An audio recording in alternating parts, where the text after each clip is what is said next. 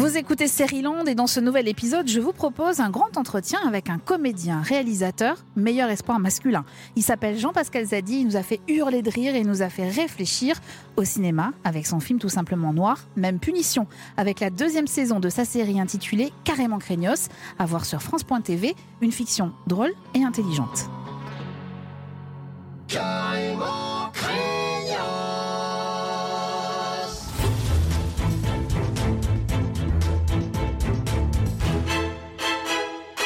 Je m'appelle Eva et mes zygomatiques ont été mis à rude épreuve. Une gymnastique faciale intense et réjouissante, surtout en cette période qui ne donne guère matière à sourire. Cet exercice physique fut d'autant plus agréable qu'il m'a également permis de muscler ou en tout cas de solliciter activement mon cerveau. À l'origine de cette version 2021 de la tête et des jambes, un homme, comédien et réalisateur, Jean-Pascal Zadi.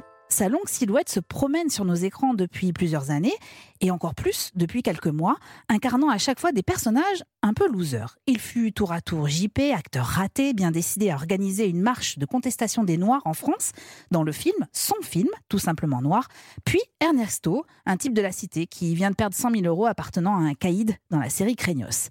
Ça, c'était en 2020. En 2021, Jean-Pascal Zadi peut déjà se targuer d'avoir remporté un César, celui du meilleur espoir masculin, et d'être le showrunner de la deuxième saison de sa série désormais intitulée Carrément Craignos. Mais d'ailleurs, est-il réellement showrunner? Les séries sont-elles un objet culturel ou politique pour lui? Pourquoi Jean-Pascal Zadi aime les losers? Est-il aussi grand qu'à l'écran? Est-il aussi sympa qu'à l'écran? Réponse, je l'espère, avec Jean-Pascal Zadi. Land, épisode 60. Bonjour Jean-Pascal Zadi. Bonjour Eva. Comment ça va? Euh, franchement, oui, ça va. Ça, va, bien. Merci infiniment d'avoir accepté cet euh, exercice du grand entretien pour Land. Alors, je dois vous faire un aveu pour euh, débuter. C'est que j'ai pensé que vous alliez annuler. Je me suis dit, a un César en poche, le type va devenir intouchable, la grosse tête, il va choisir ses interviews. Et comme je suis pas Jimmy Fallon, ni même sa femme, je me suis dit, non, c'est foutu. Mais non, vous êtes là, vous êtes devant moi. Bah, bien sûr. Je suis impressionnée. Et vous êtes aussi sur nos écrans grâce à la saison 2 de votre série, dont la première saison, toujours disponible sur France.tv, s'appelle Craignos. La deuxième s'appelle carrément Craignos. Oui. 2, ça vous plaisait pas? Non, Craignos 2, c'est un peu attendu. J'aime bien, comme vous avez constaté, passer par les endroits où on m'attend pas. Donc, carrément Craignos. Oui, carrément Craignos. Histoire de bien comprendre comment se sont déroulées les deux dernières années de votre vie, Jean-Pascal Zadi. Est-ce que vous avez tourné Craignos, donc saison 1, avant tout simplement Noir? Ou c'était le contraire Non, j'ai tourné avant tout simplement Noir, euh, la première partie Craignos. Ouais. J'ai tourné en 2016 ou 2015, je sais plus. Donc il y a eu cinq années de folie. Il y a eu cinq années où euh, bah, déjà on n'arrivait pas à la placer, on n'arrivait pas à la mettre dans des chaînes de télé, on a décidé de la mettre sur la chaîne YouTube de Move. D'accord, ça a commencé comme ça. Exactement, et sur la chaîne YouTube de Move, ça a tout pété. Et donc euh, après, euh, on a été approché par France.tv juste avant la sortie de Tout simplement Noir. Voilà, et ça vous a permis aussi d'avoir euh, d'être estampillé France.tv, ça vous a permis aussi de faire la saison 2, j'imagine. Exactement, voilà. comme ils avaient partagé la saison 1, ils, ont ils, nous ont proposé de coproduire avec nous la saison 2. Donc 50 folies pour vous, j'imagine. Ouais. c'est l'histoire d'Ernesto que vous incarnez. il vit dans la cité des Espérances. Alors il avait une mission, garder un sac qui contenait 100 000 euros et qui appartenait à un qui s'apprête lui à sortir de prison. Sauf que, alors, votre ex-femme débarque pour une énième dispute, vous agresse avec un taser. Vous êtes un peu sonné, capoute, et vous gisez devant la porte de votre copine. Ernesto, c'est toi? Eh, Ça fait deux heures que t'es pas. Mon bébé, mais qu'est-ce qu'il y a? Mais qu'est-ce qu'il y a? Qu'est-ce qui t'est arrivé? Je me suis fait agresser. Mais par qui? Euh, À ton avis J'allais quand même pas dire à ma nana que je venais de me faire agresser par mon ex, non? J'ai improvisé. Des Noirs, des Arabes, toujours les mêmes. Ce quartier devient invivable. Je te le dis, invivable. Oh mon bébé. Et tu sais quoi, ça tombe bien que t'en parles. Parce que j'ai regardé un meeting de Marine Le Pen hier soir sur Internet et franchement. Le sac. Pas que des... De quoi? Le sac. Mais quel sac? Le sac, moi je te dis le sac? Mais quel sac Mais quel sac? Putain de merde. Putain, il est où le sac? Il est où ce putain de sac? Eh oui, vous l'avez perdu ce sac avec les 100 000 euros. Exactement. Et ce qu'on vient de décrire, cette séquence-là, elle tient en 5 minutes et 44 secondes. Autant dire qu'il y a du rythme. Et si je vous dis ça, c'est que euh, le rythme, qui m'a d'ailleurs par ailleurs euh, impressionné aussi dans Tout simplement Noir, c'est quoi? C'est une exigence de la comédie? Vous pouvez pas faire sans bah non, non, le, rythme, ça fait partie de la comédie, c'est-à-dire que euh, la comédie, c'est comme du, une partition de musique. Euh, Il faut que le rire vienne au bon moment, il faut que la réflexion vienne au bon moment, il faut que tout est en fait millimétré. Et si ça vient un petit peu après, c'est mort. La même phrase, c'est mort. Donc c'est- euh, c'est millimétré, quoi. Et donc, euh, la série comme le film, vous l'avez travaillé Bah euh, oui, d'abord sur ce rythme-là. Exactement. Bah, il faut savoir que je suis un ancien rappeur raté. Donc le rythme et tout, je connais, en Mais- fait. Sauf si vous êtes raté, non, mais si je pense que je suis un rappeur raté, je l'assume, il n'y a pas de souci. Et donc, du coup, le fait d'avoir rappé, d'avoir essayé de faire des choses et tout, ça m'a donné un espèce de rythme et une culture aussi de la punchline. Et donc, du coup, ça se voit dans ce que je fais. Alors, vous dites rappeur raté. euh, dans Craignos, vous êtes un, un peu loser aussi, on peut le dire. beaucoup, un oui, peu, oui. beaucoup loser. oui. Qu'est-ce qui vous intéresse dans ces personnages de loser? Ben non, mais ce qui m'intéresse justement, c'est l'humanité, quoi. Ce qui m'intéresse, c'est finalement le fait que la loose, c'est international. Tu regardes en Chine, tu regardes en Afrique, tu regardes aux États-Unis, n'importe où, en fait, tout le monde connaît la loose. Donc, du coup, c'est un point commun euh, qu'on a tous au fond de nous. Parce que moi, je pars du point de départ que nous avons tous au fond de nous un petit loser ou une C'est petite vrai. loseuse. Et donc, du coup, quand tu regardes ça, bah, tu te reconnais, quoi. Et c'est ce qui donne un peu, euh, oui, d'émotion et euh, d'humanité, comme vous le dites, au, au personnage. Ouais. Bon, il n'empêche que Ernesto, il va devoir trouver les 100 000 euros euh, assez rapidement, hein, parce Mm. qu'il a un peu peur euh, pour sa vie. Et donc, à chaque épisode de Craignos, donc la saison 1, c'était une nouvelle fausse bonne idée qui germait dans votre tête, enfin, dans votre tête, dans celle du personnage. Oui. Moi, j'ai une préférence pour la fois où vous vous êtes fait passer pour un, un joueur de foot brésilien Ah, pour oui. essayer euh, voilà, d'empocher l'argent du contrat. Cette série, elle est née euh, un soir d'apéro ou vous la portiez depuis euh, très longtemps en vous? Non, c'est né en fait de discussions avec Mohamed Issola, qui est un ami qui a coproduit la saison 1 avec moi. Et en fait, euh, au départ, j'avais juste un pilote, un épisode pilote, et puis je savais pas quoi faire avec. Et un jour, il est venu chez moi, je sais pas, on galérait, j'en sais rien. Et il m'a dit, vas-y, viens, on fait, la, on fait toute une saison, machin et tout. Et puis de ping-pong comme ça, euh, voilà, la saison, elle est née comme ça. C'est né d'une discussion avec un pote. Mais ça paraît presque facile quand vous le racontez comme ça. Bah parce que en fait les gens ils se mettent beaucoup de trucs dans la tête, beaucoup de barrières, mais en fait je pense que dans la vie il faut juste faire quoi. Et puis peu importe si c'est nul, mais au moins on, tu l'auras fait. Alors je parle de Craignos un peu avec légèreté là de- depuis le début de la conversation, mais sauf que je trouve que la série a une immense qualité, mais comme votre film d'ailleurs, c'est de parler de la société. Alors en l'occurrence pour Craignos c'est celle des banlieues. Ouais ouais ouais. Euh, C'était votre intention dès le départ d'avoir un discours aussi social euh, Oui, avec fait- la série? En fait pour moi Craignos euh, c'est une histoire qui aurait pu se passer dans n'importe quelle Mhm. partie de la France en fait. C'est- important pour moi d'essayer d'être trivial. C'est-à-dire euh, de faire rire, mais de parler de trivialité, de parler de choses de tous les jours. Euh, C'est pour ça que mes personnages, il y en a qui doivent aller à la CAF, euh, il y en a qui travaillent, il y en a qui vivent chez leur mère. En fait, ce qui m'intéresse, moi, c'est la trivialité, c'est la vie de tous les jours. Vous connaissez bien la Cité des Espérances où Oui. vous avez tourné parce que vous Ouais. avez vécu euh, oui, j'ai là-bas? vécu à Hermont, ouais. Et d'ailleurs, c'était une période incroyable. J'ai pas mal d'anecdotes. ouais. De- quand vous étiez enfant, que vous viviez Non, là-bas pas ou quand euh, j'étais enfant. Non, moi j'ai grandi grand en Normandie, mais du coup vers 20 ans, je suis revenu en région parisienne et euh, à Hermont, bah je sais à quel âge j'habitais là-bas. À 25 ans, je me rappelle très bien parce que c'était à l'époque des émeutes de banlieue, des émeutes euh, De en 2005. 2005. Oui. Et donc euh, moi à cette époque-là, j'avais un caméscope et je tournais à cette époque-là un documentaire euh, sur le rap, un truc un peu foireux. Bon bref, je tournais un documentaire sur le rap et un soir, je rentre chez moi au mois de novembre. Et j'étais totalement déconnecté. Je rentre, je vois des voitures en feu, je vois des policiers partout, les, les policiers qui disent Eh, Qu'est-ce que vous foutez là? Je Je sais pas, je rentre chez moi. et donc, euh, je suis ils m'ont fait un passage et tout, mais je suis rentré un soir, vraiment, c'était la guerre mondiale dans le quartier.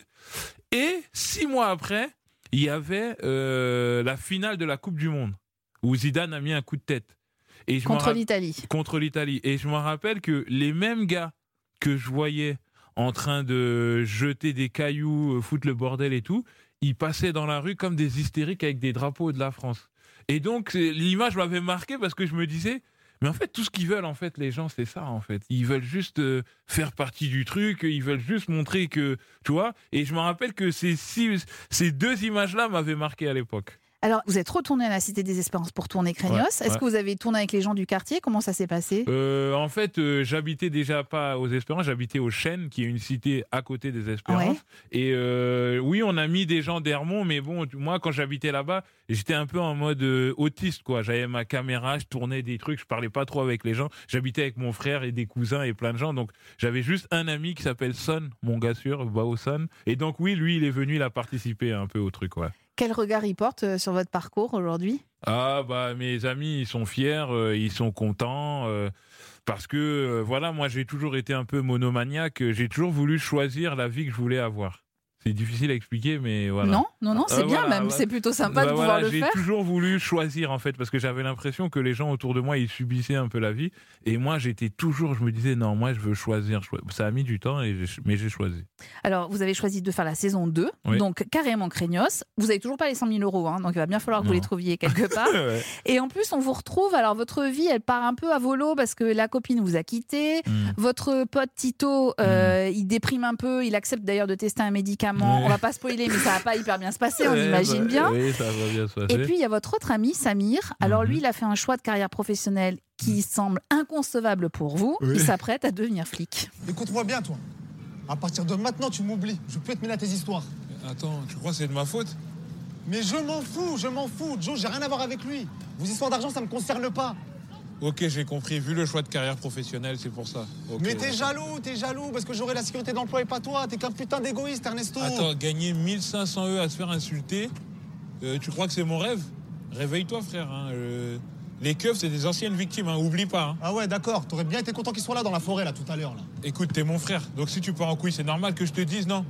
Mais je pars pas devoir. en couille, je pars pas en couille. Je vais bosser, gagner ma vie. Tu comprends ça? Ok, alors si je deviens huissier, tu vas dire quoi? Si je deviens huissier de justice, qu'est-ce que tu vas dire? L'huissier de justice, c'est- pas pareil. C'est pas pareil. L'huissier, c'est pas pareil. L'huissier, il est, du côté des puissants. L'huissier, il, défend un système de, gens au pouvoir. Alors que le policier, le policier, c'est pas pareil, putain. Le policier, c'est pas pareil. Je ris encore d'entendre ces passages. Et- Quelle est la part d'improvisation dans, tous ces, dans toutes ces séquences? Ah là là c'était pas improvisé du tout. C'est très très écrit Ah à oui, chaque là, fois. Là, c'était très, très, très écrit. euh, Il y avait euh, la, la- la thématique euh, de ce truc-là, et puis c'était très, très rodé, quoi. Après, c'est plus au montage où on coupe, où on. Parce que la série a la particularité d'être tournée que en plan séquence. Ouais. C'est-à-dire qu'il n'y a aucun découpage. Alors, je sais pas ce qui m'a pris. Vous aimiez la complexité, Oui, quoi. à ce moment-là, j'avais envie de ça. Donc, au montage, c'était où on coupe, où on commence pour pas que ce soit trop long. Alors, on vient de l'entendre dans ce passage. Au fond, comme dans votre film d'ailleurs, on a l'impression qu'il y a toujours un message à faire passer. C'est-à-dire que le rire ne peut pas et ne doit pas être gratuit.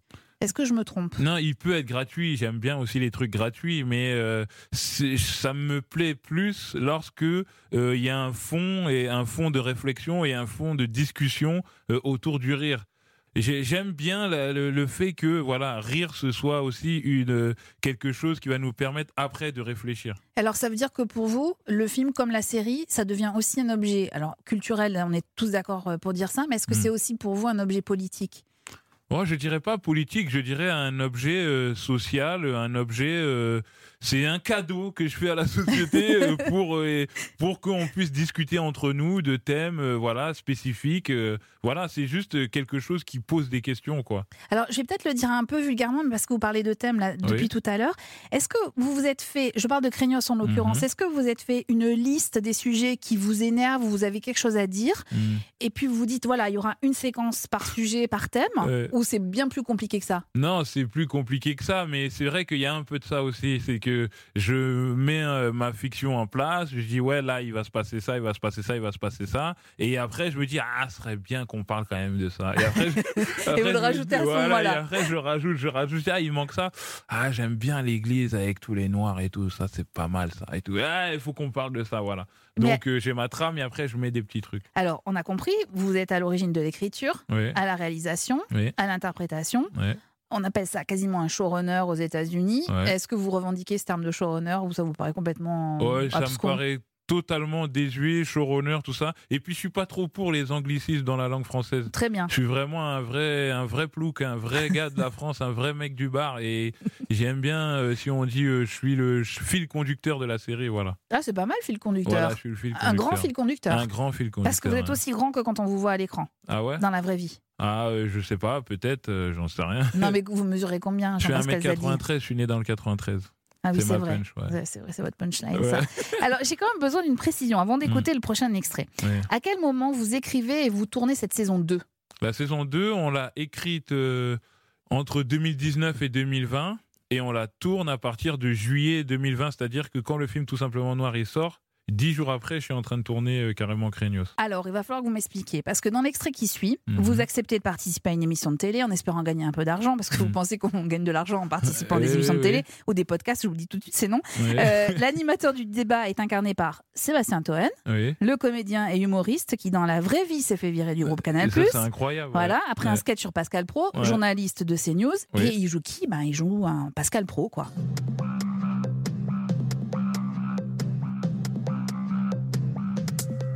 Bonjour à toutes et à tous et bienvenue dans Y'a pas débat, l'émission qui vous ressemble et qui vous rassemble. Aujourd'hui, pour m'accompagner dans cette émission, un invité qui a préféré garder l'anonymat. Bon voilà, c'est comme ça, on va l'appeler Monsieur X. Ça vous va, Monsieur X Bonjour? Alors, Monsieur X, vous êtes ici parce que vous êtes travailleur du tissu associatif en banlieue. Voilà. Pour ne pas dire que, que vous êtes au chômage. oh, ça, je rigole un peu. Oh, non, ouais, on peut rigoler. Le sujet est suffisamment sérieux pour qu'on mette un peu de légèreté quand même. Donc, le sujet du jour est le suivant. Euh, dans le monde d'après, devra-t-on toujours investir dans les banlieues? C'est vrai que Alors ça a moi, été je la... pense que non, Ah. à cause des femmes voilées.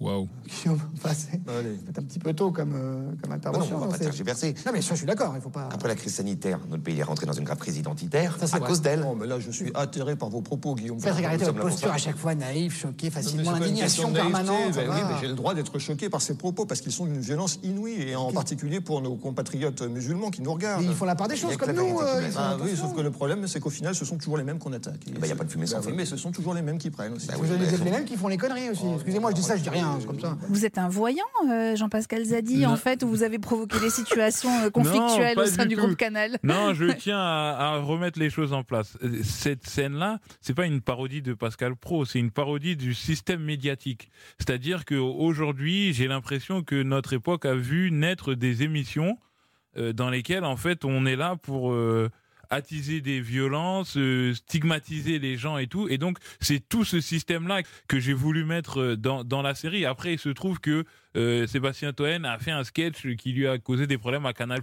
Mais moi, je dis tout de suite, c'est pas spécifiquement Pascal Pro qui était visé là-dedans. C'est plusieurs personnes, c'est tout un système qui consiste, en ce moment, on a l'impression, plus on dit des conneries, plus on a de l'audimat, et donc les gens, ils arrivent et c'est, c'est conneries sur conneries tous les jours. Et nous, on bon, moi, je regarde pas personnellement, mais je veux dire, ceux qui regardent ça, voilà, ils sont abreuvés. Et le problème, c'est que on a l'impression que ça influe après sur la politique et sur les décisions. Les gens, après, ils, j'ai- j'espère pas, mais j'ai l'impression que ça influe sur la réflexion des gens, quoi. Oui, mais ce qui est fou, c'est que même sans, vous, sans que vous regardiez ces émissions-là, vous savez à quoi ça ressemble parce que Ah forcément, autour de vous, on vous en parle. Il n'y a que ça oui, qui bah peut expliquer oui, non, cela. mais, ouais. ah, on peut aujourd'hui, euh, je sais pas, euh, même sur Internet, quand tu es sur Facebook ou Insta, tu vois que des extraits de trucs comme ça Ouais. où les gens disent des trucs de malades. Mais au calme Et il se passe rien Et ils sont là tranquilles et personne ne dit rien Donc ça c'était euh, une petite manière voilà, de montrer que bah, moi ça m'énervait et que ça me faisait rire. Je me suis demandé s'il y avait euh, une différence entre les deux saisons dans votre euh, façon de travailler, d'appréhender la narration, le jeu, la réalisation.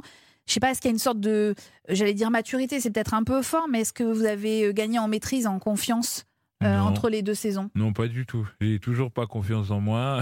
C'est vrai? Bah oui, euh, j'ai toujours dans le doute, je suis toujours en train d'essayer de trouver ce qui sera le plus pertinent, ce qui sera le plus drôle. Mais je pense que le, ce doute-là, il sera là toute ma vie. hein. Il n'y a pas un moment où je fais un truc et je me dis, oh putain, ça c'est excellent, ça c'est incroyable. Mais alors, Oh c'est incroyable ce que vous me dites, parce que quand on est dans le doute comme ça, généralement, on essaye de pas avoir tous les postes en main. vous voyez ce que je veux dire? Oui, C'est oui, qu'on oui, essaye de déléguer un peu en se disant.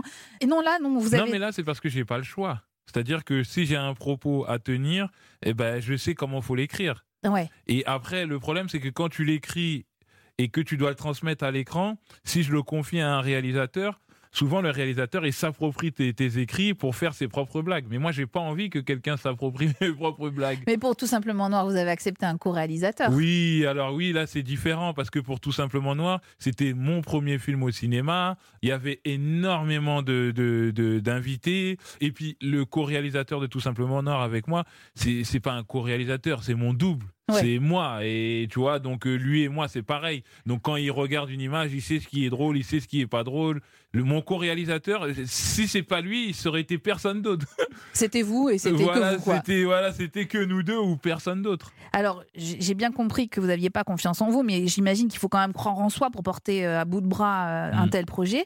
Alors, d'ailleurs, en parlant de croyance, vous le disiez il y a quelques instants, nouvel extrait de Carrément Craignos. Dans l'église que j'ai vu, franchement, c'était n'importe quoi. Déjà, je voudrais dire que pour moi, hein, je parle pour moi, hein, des noirs dans une église, j'ai toujours trouvé ça chelou. Tous ces Africains qui se prosternent devant un Jésus blanc, ah, ils nous ont bien lavé le cerveau, ils sont forts. Très forts. Vous avez décidé d'énerver tout le monde, en fait. Vous êtes dit, tiens, la religion, faut que j'y aille aussi, quoi. Ah, bah oui, non, mais c'est parce que euh, voilà, c'est des thèmes qui me font. En plus, quand j'ai fait ça, je me suis dit, ma mère, qu'est-ce qu'elle va me dire? Parce que ma mère, elle est vraiment à l'église tous les dimanches. euh, Elle m'a Comme déjà- le personnage qu'on voit dans la série. Exactement. Et donc, euh, oui, c'est un milieu que je connais, que je côtoie. Mes sœurs, elles sont dedans. Ma mère, elle est dedans. Et j'avais envie d'en parler, quoi. Parce que j'ai, c'est des scènes incroyables à chaque fois que je vais là-bas, que je vois.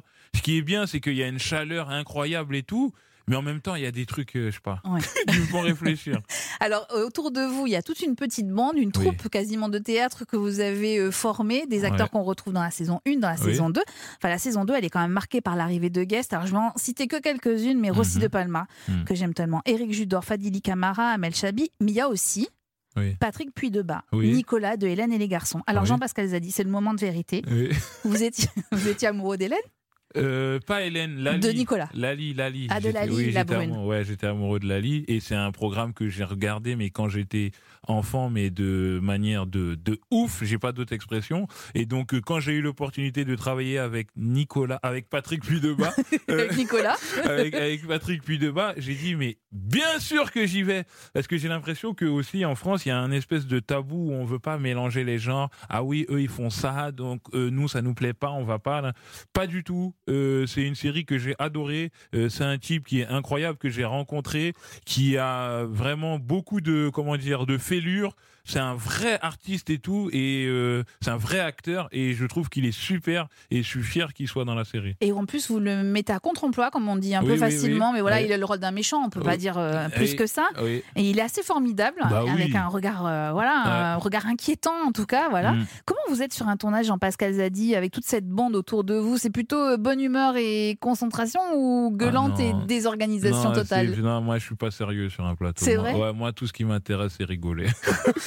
Tout ce qui m'intéresse c'est rigoler avec mes gars parce qu'on apprécie la chance d'être ensemble et tout. Non, moi je suis vraiment une bouse sur un plateau, vraiment. Une bouse. Non, je suis là pour rigoler, quoi. Alors, je donne des instructions et tout, mais je, j'oublie pas le principal que, en fait, c'est un jeu. C'est un jeu. Voilà, ouais. et qu'on est là, on a de la chance, on est des chanceux, machin. C'est souvent les premiers assistants qui font euh, le truc, mais JP, mais sérieux, mais arrête tes conneries. Non, mais moi, franchement, euh, moi, je suis pas vraiment, je suis pas recommandable sur un plateau. Vous êtes comme sur, euh, comme sur nos écrans, c'est formidable de vous avoir. J'aimerais qu'on écoute un dernier extrait de Carrément Craignos. La scène finale. Non, je disais, non, pas la scène finale. Ouais. Euh, une scène où il est question d'éducation. Vous êtes dans la voiture avec l'homme à qui vous devez euh, 100 000 euros. Oui, Derrière, il y a Tupac, c'est votre fils. oui, Un grand gaillard, un très beau Euh, d'ailleurs. oui, hein. oui, Il a oui, 18 ans, oui. mais vous devez l'accompagner à un match de basket. Je comprends pas, moi. À 18 ans, je faisais Amsterdam, Malaga tout seul. Et tu me dis qu'à son âge, je peux pas se débrouiller. Il faut que t'arrêtes de l'infantiliser un peu. On l'infantilise pas. C'est juste qu'un divorce est déstabilisant, tu vois. Et puis c'est un enfant qui avait des difficultés à l'école, donc euh, voilà, faut faire doucement avec lui. Ouais, en gros, c'est pas une flèche. Non, c'est pas ce que je te dis. Je te dis juste que le système éducatif français, il est merdique. Les notes sont pas adaptées pour tous les enfants de la République, et ça c'est clair. Euh, poto, c'est toi qui me dis qu'il il est pas rapide, rapide. Oui, c'est vrai que sous certains aspects, il me fait penser à sa daronne. Il percute pas rapide, rapide. tu vois. juste la dernière. Oh, Ah, tais-toi, toi Alors, plus sérieusement, Jean-Pascal Zadi, Oui. j'adore ce passage euh, parce qu'il est question quand même d'éducation, de la Oui. place aussi des, des parents et, du rapport euh, parent-enfant. C'est vraiment des sujets qui, qui sous-tendent votre réflexion, qui vous tiennent à cœur parce que Ah, vous en parlez régulièrement. Ah oui, oui, oui, oui, oui, c'est important pour moi l'éducation parce que déjà j'ai trois enfants et donc euh, maintenant voilà, je suis devenu parent d'élèves. Et d'ailleurs mes enfants vraiment ils sont pas comme moi. C'est-à-dire ah bah Parce que eux, en fait, euh, je les trouve hyper concentrés. Quand ils ont du temps libre, bon, et bien sûr, ils vont dehors, mais ils lisent, euh, tu vois. Et franchement, je trouve qu'on a fait du bon boulot avec leur, avec leur mère. Pour l'instant, j'ai la chance que ça se passe bien. Quand ils sont dans, leur, dans des classes et tout, ils participent, euh, ils sont bien, ils ont des bonnes notes et tout. Alors que moi, j'ai. J'étais plutôt euh, comment dire un élève euh, pro, ouais, j'étais pas comme eux quoi voilà. C'était plutôt foot et rap, quoi. Ouais, voilà, voilà, j'étais pas comme eux. Et donc oui, bien sûr, l'éducation, ça, ça fait partie de mes priorités. euh, voilà, l'éducation nationale, le rapport avec les élèves, les, les profs. euh, les- Oui, ça, ça me passionne vraiment. Et puis avec du recul, je vois le, je vois en fait maintenant que je suis parent, comment les professeurs, les maîtres sont des héros en fait. Quand on, nous, on était à l'école, on voyait pas ça, on disait mais qu'est-ce qui nous fait chier celui-là? Oh Eh là oui. là, j'ai pas envie. Mais là, maintenant que j'ai des enfants, je vois que les mecs sont des héros. Et surtout avec le confinement, euh, où il y avait, ils envoyaient les devoirs par Internet, euh, ils discutaient avec les élèves et tout. Je dis, mais ces gars-là, mais ce sont des héros modernes. Et tout en ayant quand même un discours assez critique sur l'éducation nationale, sûr, hein, parce que euh, c'est ce que vous dites euh, souvent dans plusieurs interviews. Mm. Euh, tout ce que vous avez appris, notamment de l'histoire des Noirs français, c'est pas à l'école que vous Ah, l'avez apprise, non, par non. exemple. Non, ça c'est pas à l'école que non, c'est pas à l'école que j'ai appris tout ça. Euh, ça, ça fait partie des lacunes de l'éducation nationale, et je pense que ça fait même partie des lacunes de notre pays. C'est-à-dire que comme on n'est pas au courant de notre histoire commune, et ben du coup il y a des gens qui se demandent qu'est-ce qu'on fout là? Ben moi par exemple, mon père, il est né en Côte d'Ivoire en 1949. Ben, il est né français en fait, c'est-à-dire parce qu'en 1949, la Côte d'Ivoire était une colonie française.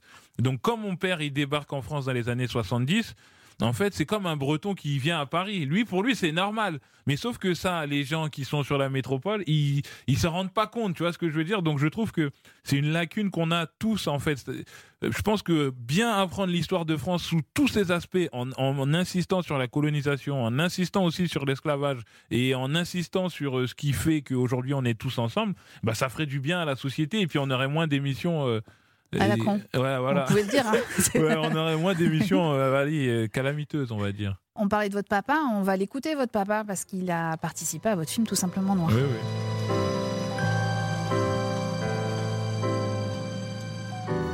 De toute façon, tu sais, papa, même Louis de Funès, il a galéré. Hein. Louis de Funès, il- au début, il était, euh, il était en chien avec sa meuf et tout. Ils étaient grave en galère. Et au bout d'un moment, tac, ça l'a fait. Bon, j'espère que je vais pas percer à 60 ans. Mais je pense qu'à un moment donné, ça va le faire. Je le sens, vraiment. Mais les blancs même, ils n'y arrivent pas. Donc, toi, une tête de noire, euh, je pense pas que tu puisses y arriver. Je suis pessimiste. Et moi, je pense que je vais y arriver. D'accord, c'est bien. Mais en tout cas, je suis inquiet pour toi.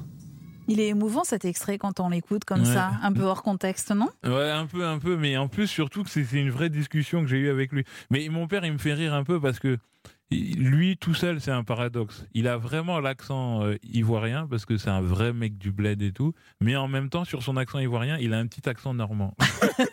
et donc, à chaque fois, on l'entend parler avec mes sœurs, avec mes frères et tout. Il nous fait rire, quoi, vraiment. Lui, c'est. lui- Il représente l'histoire de France à lui tout seul. Et vous n'avez pas attendu euh, 60 ans pour percer, 40 ans Ouais, euh, 40. pour avoir un César du meilleur espoir euh, masculin? Je me suis dit, mais il n'y a pas de date de péremption en fait. Euh, euh. Non, non. Bah, après, je me dis l'espoir, c'est-à-dire qu'on met peut-être de l'espoir sur moi. Peut-être que le, le cinéma Ah, met ça. de l'espoir Eh sur oui. moi et qu'ils espèrent que je devienne quelqu'un d'important dans le cinéma français. Moi, je le prends comme ça. Il y a un collectif de chercheurs qui vient de remettre à Emmanuel Macron une liste de personnalités noires dont les noms pourraient euh, être attribués à des rues, des avenues, euh, des, des places. Mm. J'aimerais qu'on écoute un extrait de votre discours justement lors de la cérémonie des Césars. D'accord. Moi, ce que j'ai envie de dire, ça va être très intelligent. J'ai envie de dire, comme mon ami Dany Laferrière, il faut faire confiance au temps et euh, il faut voir le temps en temps long. Et donc pour ça, je remercie tous ceux qui ont ouvert la brèche avant moi.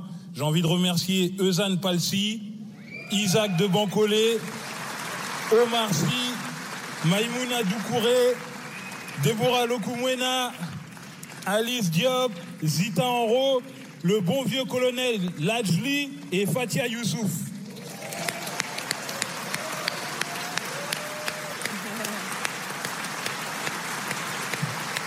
Ça me fait plaisir de parler sans John, sinon il aurait gâché. Alors, j'ai envie de dire aussi que euh, le film Tout simplement noir, avant tout, parle d'humanité. Et euh, on a voulu mettre euh, de la complexité là où les simplificateurs viennent foutre leur bazar. Et donc, euh, quand on parle d'humanité, on est en droit de se poser la question si l'humanité de certaines personnes n'est pas souvent remise en cause, ou si souvent elle compte. Dans cette optique, j'ai envie de parler de Adama Traoré, j'ai envie de parler de Michel Zecler, et, et, et c'est pas fini. J'ai aussi envie de dire qu'on peut se demander si notre humanité compte lorsqu'on voit que l'esclavage a été retenu comme crime contre l'humanité en 2001 et qu'aujourd'hui, sur l'espace public, certaines personnes qui ont activement participé au crime contre l'humanité sont glorifiées par des statuts. Vous déboulonnez qui pour mettre qui à la place, euh, Non, Jean-Pascal moi, je- Zadi? Moi, je suis dans une optique de, comment on va dire, de fédérer. Alors, on a bien compris qu'il n'y aura pas de statuts qui seront déboulonnés, mais je pense que si on veut pas déboulonner de statuts, bah, il faut en rajouter d'autres. Ouais. Et puis, il faut aussi noter que si on, a des statuts dans l'espace public, eh ben, qui sont impliqués dans des, dans des choses, eh ben, ce serait bien qu'on explique à tout le monde, en fait. Parce que moi, j'ai des enfants, euh, je vis à Paris.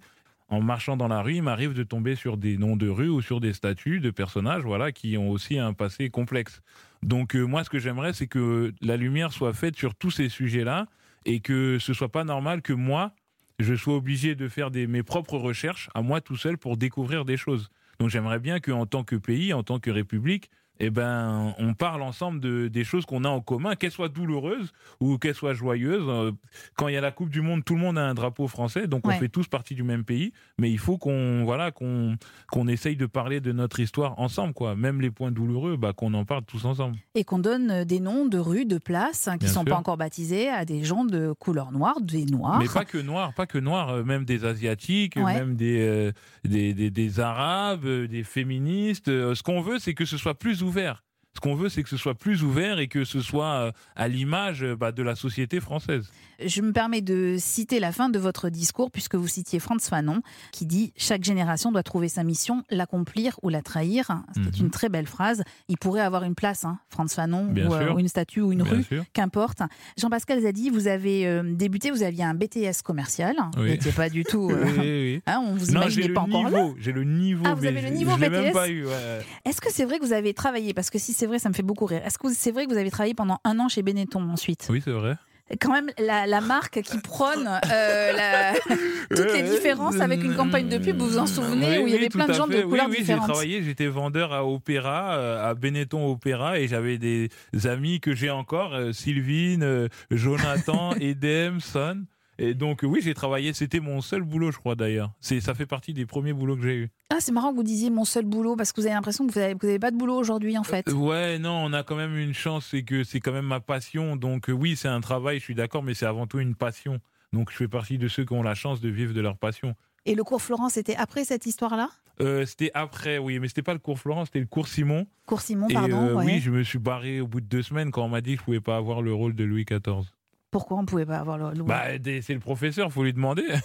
et je voulais faire ce rôle-là, il m'a dit non, mais ce sera pas crédible. J'ai dit sérieux dans ma tête, je suis plus jamais revenu. Et vous n'êtes plus revenu. Ouais. Est-ce que vous avez vécu d'autres euh, séances de casting humiliantes, comme on dit? En fait, moi, j'ai pas, euh, comment dire, ma carrière d'acteur, elle est très éclair. J'ai pas forcément fait beaucoup de casting. J'en ai fait un ou deux, parce que moi, je me prenais pas pour un acteur.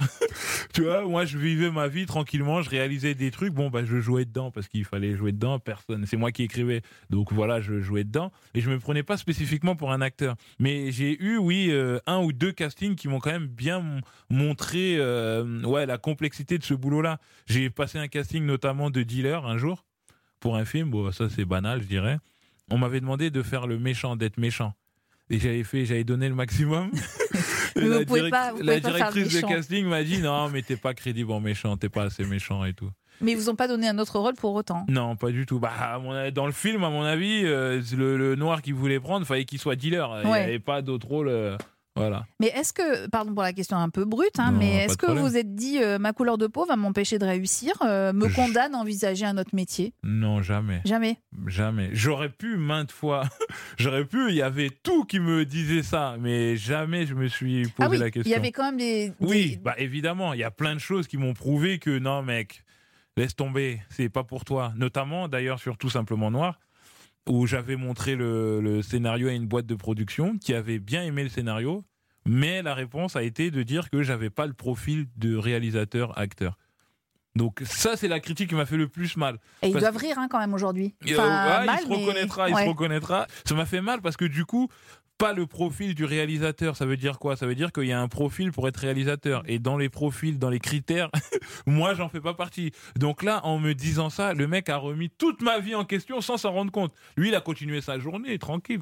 Mais il a C'est mis. hyper violent. Donc c'est hyper violent et ça ce truc là j'ai j'ai eu plein de trucs ouais c'est nul ça sert à rien nanana ça je m'en fous mais le fait qu'on dise t'as pas le profil du réalisateur le soir j'ai pas dormi quoi Hmm. c'est à dire qu'on te on t'écarte je préfère qu'on me dise c'est nul c'est pas intéressant qu'on me remette toute ma vie tous mes choix en question en disant frérot c'est pas pour toi laisse tomber Et alors, pardon pour la deuxième question un peu brute de décoffrage de aussi.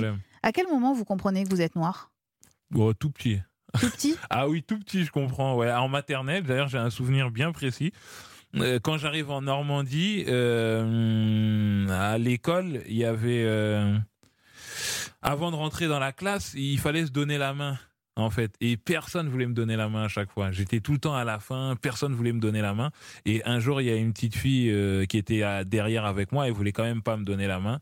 Et je lui ai dit et tout, mais pourquoi tu veux pas me donner la main? Elle m'a dit, mais parce que t'es noir. Et je lui ai tendu la paume de ma main, je lui ai dit, mais, mais là c'est blanc, tu peux toucher là. Et elle m'a pas donné la main quand même.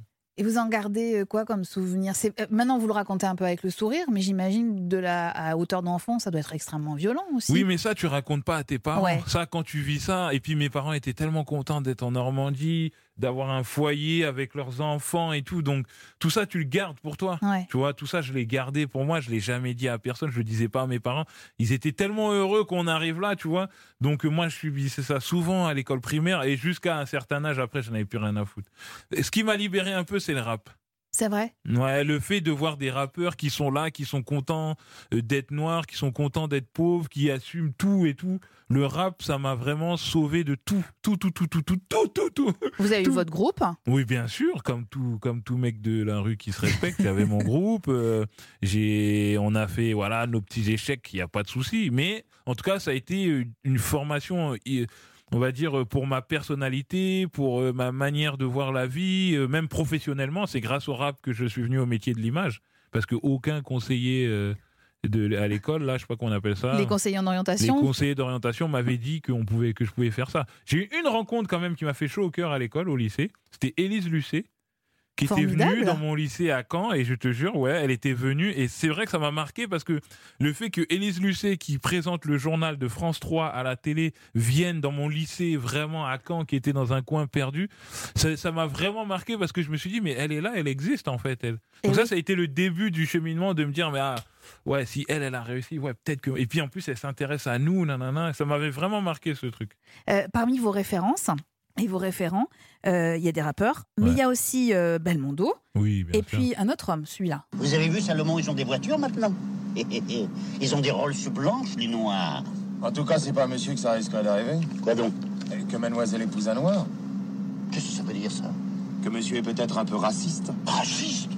Moi, raciste Salomon, raciste Enfin, Dieu merci, Antoinette épouse un Français bien blanc.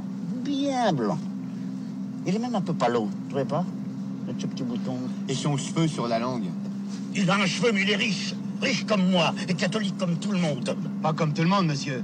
Parce que moi, par exemple, je suis juif. Vous êtes juif? Comment Salomon, vous êtes juif? Salomon est juif. Oh Et mon oncle Jacob, qui arrive de New York, il est rabbin Mais il n'est pas juif. Pas si.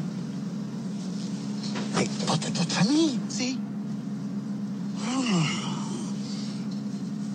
Tout ça fait rien, je vous garde quand même. Les aventures de Rabbi Jacob avec Ouais. Louis de Funès, évidemment. Alors, je vais pas vous faire le coup, Jean-Pascal Zadi, de est-ce qu'on peut rire de tout, est-ce que c'était mieux avant, tout ça, on s'en fout. Mais moi, j'ai trouvé que vous étiez quand même le digne héritier de toutes ces comédies. C'est-à-dire que vous ne vous interdisez rien tant que c'est drôle. Oui. C'est ça? Ah oui, bah oui, tant que c'est drôle et tant que c'est contre personne surtout. C'est-à-dire que je pense que quand on fait les choses contre personne, du coup, on peut faire tout ce qu'on veut. Parce qu'on voit bien que euh, dans la scène, que par exemple là, Louis de Funès, il n'est pas antisémite. On voit bien que c'est quelqu'un qui se moque de ça. Et donc, euh, du coup, euh, voilà, j'ai l'impression que lorsqu'on les choses sont faites contre personne, mais pour tout le monde, du coup, on peut faire tout ce qu'on veut. Mais tout, d'ailleurs, avec tout simplement Nord, on l'a approuvé avec Bien John. sûr. euh, parce que le film est contre personne. Donc euh, du coup, on peut aller où on veut. C'est quand on sent que quelqu'un veut régler des comptes et tout, c'est là qu'on voit qu'il y a un problème. Est-ce que vous avez fait regarder les films de Louis de Funès à vos trois enfants? Bah oui. Mais surtout celui-là déjà, il adore, ils adorent, oui. Mais mes enfants aiment beaucoup les nanars, ça c'est un gros problème. Mais non, c'est très bien. Mes enfants, ils me font regarder des films. Je vais pas dire de nom parce que ça se fait pas. Mais mes enfants, je comprends pas. Ils aiment bien Jean-Paul Belmondo. Ils adorent tous les Louis de Funès. Dès qu'il y a Louis de Funès, euh, on regarde ensemble, voilà les trucs. Mais ils adorent les nanars. Je comprends pas. Pardon, ils ont vu euh, vos, ils ont vu tout simplement Noir et la série? Euh, ils ont, ils aiment bien la série. Et mon fils Amilcar qui a joué dans Tout simplement Noir, il aime pas Tout simplement Noir. C'est vrai? Ouais, il trouve pas ça drôle. il trouve pas ça drôle. Il comprend pas pourquoi les gens me parlent dans la rue, tout ça et tout. Peut-être qu'il comprendra quand il sera grand, mais là, pour l'instant, il trouve pas ça Et drôle. alors, est-ce qu'ils ont regardé les Césars ou ils ont regardé Koh-Lanta Alors, ils ont regardé les Césars. Et après, quand j'ai eu le prix, tout ça, pff, ils ont Ils sont zappé. passés à Ils m'ont dit, eh, papa, on va pas regarder. Euh, pff, Ils ont zappé. Est-ce que vous leur faites écouter euh, cet autre homme pour lequel vous avez beaucoup d'admiration? On n'est pas là pour se faire engueuler, on est là pour voir le défilé. On n'est pas là pour se faire assommer, on est venu pour voir le défilé. Extrait que j'ai choisi évidemment au hasard. Boris Vian. C'est qui Boris Vian pour vous? C'est un blanc avec une âme de, de noir Pas en du lui? tout. C'est un être humain qui est extraordinaire. Euh, C'était un artiste. Et ce que j'aime chez lui, c'est qu'il était vraiment euh, ouvert. Quoi. Il faisait de la musique, il écrivait, il faisait des scénarios, il a même joué. Donc du coup, je me reconnais beaucoup en lui. Et, je, et ce que j'aime chez lui, c'est vraiment le côté euh, subversif aussi du gars. Il faut pas oublier que j'irai cracher sur vos tombes. Euh, voilà, il a été condamné pour ce livre et tout. euh, euh, pour à cause des mœurs, des bonnes mœurs, Ouais. je sais pas quoi là. Donc ce que j'aime, c'est son côté défiant et son côté libre, quoi. C'est ça qui me plaît chez lui. Alors avant qu'on se quitte, Mais comment passe. tu sais ça? C'est ça que Ah, je comprends bah pas. parce que je travaille un tout petit peu. Ah ouais, Ça se voit pas trop. hein. Avant qu'on se quitte, Jean-Pascal Zadi, je vais quand même éclaircir quelques points, mais très rapidement. J'ai Mm. une immense admiration pour vous. J'espère que vous l'avez compris depuis le début de cette conversation, Mm. euh, pour l'ensemble de votre œuvre, et parce que vous êtes capable d'utiliser une expression, mon expression favorite, ça va chier des bulles. Ah oui. Qui vous a expliqué cette, euh, enfin, qui vous a donné cette expression? Je croyais que c'était une exclusivité de ma mère, en fait. Non, mais moi je viens de Normandie. Et on dit ça en Normandie? Ben, bien sûr, on dit ça va chier des bulles. Donc euh, du coup, c'est un truc que j'ai entendu toute ma vie. Ça va chier des bulles. Bah oui, donc du coup, ouais, chez moi c'est normal. Alors, est-ce que ça va chier des bulles dans les prochaines semaines, euh, à part trouver une place pour le César, à moins que vous l'ayez donné à votre maman, parce que je crois Non, que vous je aviez. l'ai pas encore. Et ma, ma fille qui a 11 ans, elle, elle, elle est venue me voir avec le César. Elle m'a dit. T'es sûr que tu veux le donner à mamie oh la pauvre J'ai dit, Ah, et Je pense que je vais lui donner, ouais. Comment elle vous appelait votre maman quand vous étiez petit? Non, mais c'est incroyable ça Non, mais je- comment ça Comment elle m'appelait Vous aviez pas un petit nom? Mais j'en ai plein, mais comment, ouais Mais un qui est pas très sympa quand même. Comme quoi Cro-Magnon? Oui, c'est vrai. Pourquoi elle vous appelait comme ça? Euh, non, parce que ma mère, elle est hyper marrante. Elle est, elle est, elle est- c'est une fille, c'est une dame vraiment qui est très, très, très, très marrante. Et puis quand elle, quand elle me disait Cro-Magnon, c'était pour se moquer un peu de moi. Elle me disait espèce de Cro-Magnon. Ouais, ouais, j'avoue. ouais. Elle vous appelle encore comme ça Non, aujourd'hui? non, non, non, non, c'est fini ça. Non, ça c'était quand on était petit. Elle, elle me- des fois, elle m'insultait comme ça. Non, euh, elle m'appelle. Ah non, je veux pas dire. Si, dites-le. non, non, non, je veux pas dire. Elle m'appelle. Déjà, bon, voilà. Déjà, c'est la seule qui m'appelle Jean-Pascal. Ah bon? Dans la vie de tous les jours, tout le monde m'appelle JP. Ah, je vous ai appelé Jean-Pascal depuis le Oui, début, vous oui, avez remarqué. mais bon, je veux dire, en interview, on m'appelle Jean-Pascal, mais dans la vie privée, genre, personne m'appelle Jean-Pascal. Ça veut dire que si je vous croise dans la rue et que je vous appelle Jean-Pascal, vous vous retournez pas? Ah oui, non, si quelqu'un me dit Jean-Pascal, j'ai l'impression qu'il y a ma mère. Quand je suis dans la rue et que j'entends Jean-Pascal, j'ai l'impression qu'il y a ma mère, en fait. Parce que tout le monde me dit JP. Tout le monde, tout le monde.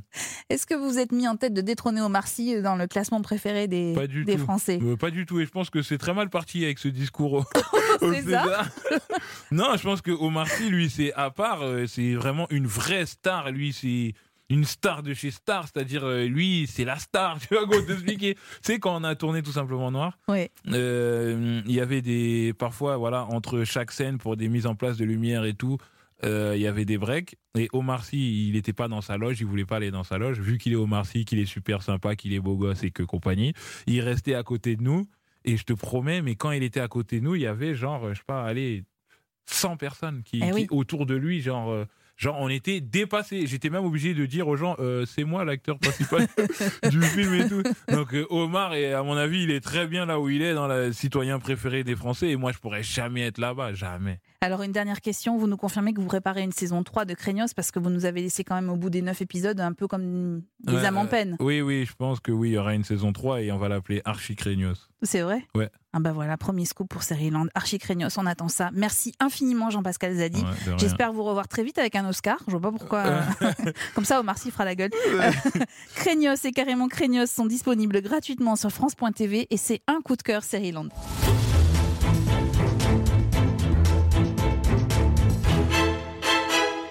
La semaine prochaine, deux nouveaux épisodes de Série-Land vous attendent. Deux épisodes pour une même thématique, les séries médicales. Après un tour d'horizon des séries cultes dans ce genre, Thomas Lilti nous rejoindra pour un grand entretien. Médecin et réalisateur, il viendra nous présenter la saison 2 de l'excellente série Hippocrate à voir sur Canal+, à partir du 5 avril. Série-Land est un podcast Europe 1 Studio, produit par Timothée Magot, réalisé par Christophe Pierrot et préparé en coulisses par l'équipe, composée de Clémence Olivier, Nicolas Robert, Magali Buteau et Salomé Journeau. Si cet épisode vous a plu, le prochain vous séduira, j'en suis certaine. Restez à l'écoute, parlez-en autour de vous, commentez, faites-nous part de vos retours, notamment sur le groupe Facebook Seriland. Vous pouvez toujours nous attribuer des étoiles sur les plateformes de podcast, ça nous rend heureux. Mais attention, dans Seriland, la règle ne change pas et ne changera jamais. Pas de spoil. Et puis abonnez-vous, comme ça, on ne se quittera plus.